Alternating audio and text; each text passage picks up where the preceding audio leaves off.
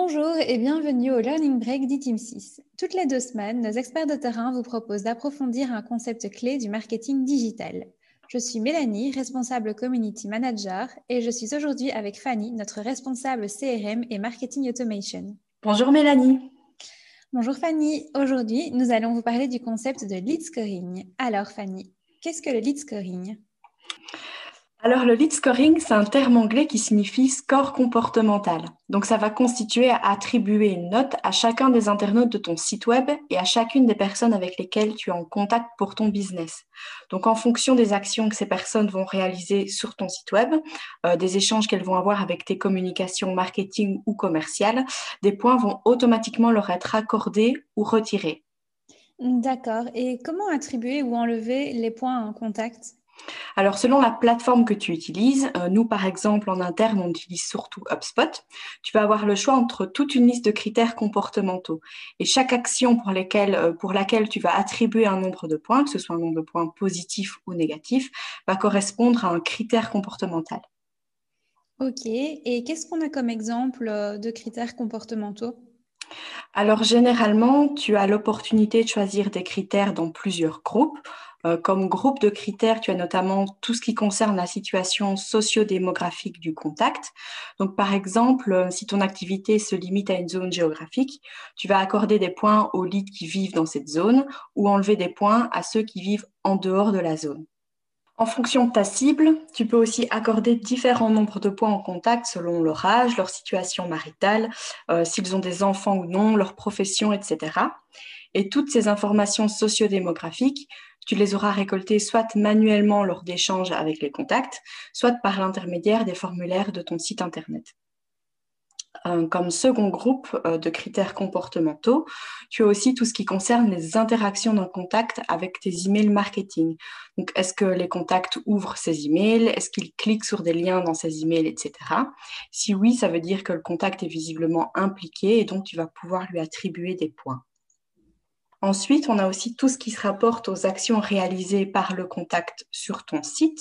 Donc, on peut lui attribuer ou lui enlever des points en fonction des pages spécifiques du site qu'il aurait visité, euh, du nombre de visites du site effectuées sur le dernier mois, par exemple, de la durée moyenne de ses visites, du fait qu'il ait téléchargé certains livres blancs, rempli certains formulaires, interagi avec ton chat en ligne et des choses comme ça. Pour te donner quelques petits exemples plus concrets, euh, par exemple, un lead qui va remplir le formulaire de devis est plus avancé dans son processus d'achat qu'un autre lead qui va uniquement remplir le formulaire euh, de demande de brochure sur ton site. Euh, donc, dans ce cas-là, il va recevoir plus de points que ce second lead. À l'inverse, un contact qui est inactif, par exemple, qui n'a plus visité ton site depuis au moins six mois, bah, dans ce cas-là, ils ne sont plus intéressés par tes services et il peut se voir retirer des points.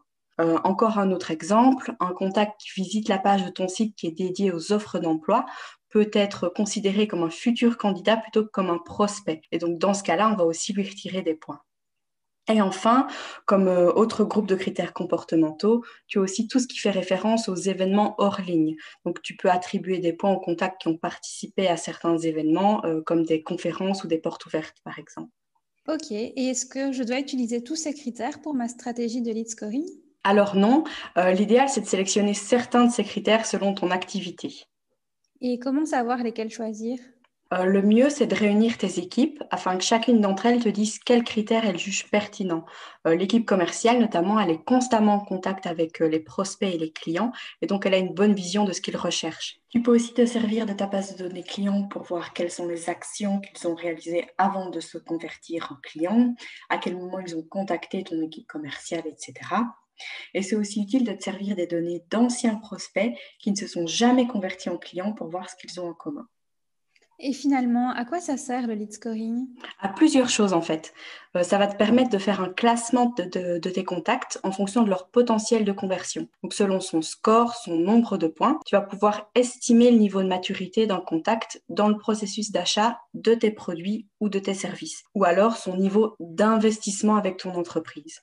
Et grâce à ça, tu vas pouvoir décider d'un côté euh, des contenus marketing à envoyer. Un contact qui a plus de 60 points est certainement plus avancé dans son processus d'achat qu'un autre contact qui a 10 points. Et donc, il pourrait recevoir des contenus marketing plus spécifiques. Et d'un autre côté, tu vas aussi pouvoir décider du score à atteindre pour qu'un contact soit transmis par l'équipe marketing à l'équipe commerciale. Donc, si le contact atteint un score de 100 points, par exemple, on peut le considérer comme qualifié et donc comme prêt à être contacté en direct par ton équipe.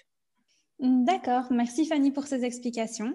Si vous souhaitez implémenter une stratégie de lead scoring dans votre propre entreprise ou si vous avez des questions, n'hésitez pas à nous contacter.